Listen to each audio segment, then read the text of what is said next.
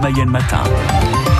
Bon, vous l'avez sûrement euh, remarqué, un n'est-ce pas Stéphanie, dans les rues de Laval, le petit train est de retour. Oui, après une année d'absence hein, pour cause de crise sanitaire, le petit train touristique est une vieille machine hein, qui a 20 ans. Sur les banquettes, ça secoue et même au bout de quelques minutes, eh bien, c'est la panne, Elena Mongano.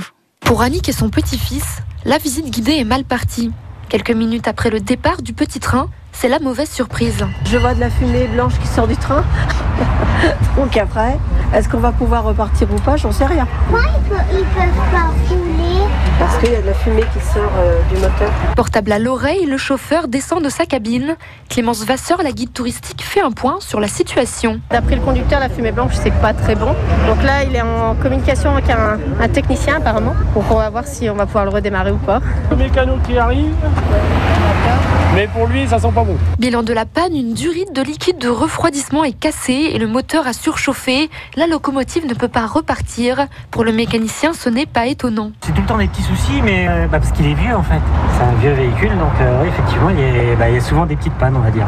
Des petites pannes qui s'accumulent ces dernières années. Le véhicule est fatigué, usé par ses 20 ans de service et les routes du centre-ville n'aident pas. Karl Elbert est chauffeur de bus. Il conduit aussi le petit train depuis 4 ans. Le principal défaut, c'est le confort dû euh, à l'âge du petit train. Il a quand même 20 ans, je crois. Et l'état des routes de Laval. Quand on passe sur les pavés ou dans certaines rues qui sont un petit peu abîmées, bon, c'est là le plus compliqué. Et les clients nous le disent souvent que bah, ça secoue un peu. La locomotive avait pourtant bien commencé la saison. Rien à signaler jusqu'à cette première panne. Pour les passagers, la visite s'arrêtera là. Vous partez du coup? Bah oui, pas le choix. hein. Pas de chance. On espère sera, il marchera. Ah, Normalement, il a dit que oui, il sera là. Pour Nicolas Giquel, le directeur de l'Office de tourisme, il est grand temps de tourner la page du petit train vieillissant. On se pose la question effectivement de, de le renouveler pour avoir euh, alors soit un autre petit train euh, identique ou un autre concept pour, euh, pour découvrir le patrimoine. Mais euh, voilà, les, les- les réflexions sont en cours. La balle est maintenant dans le camp de la municipalité. Voilà, reportage d'Elena Mongano qui n'a donc pas pu faire un tour dans le petit train puisqu'il est tombé en panne.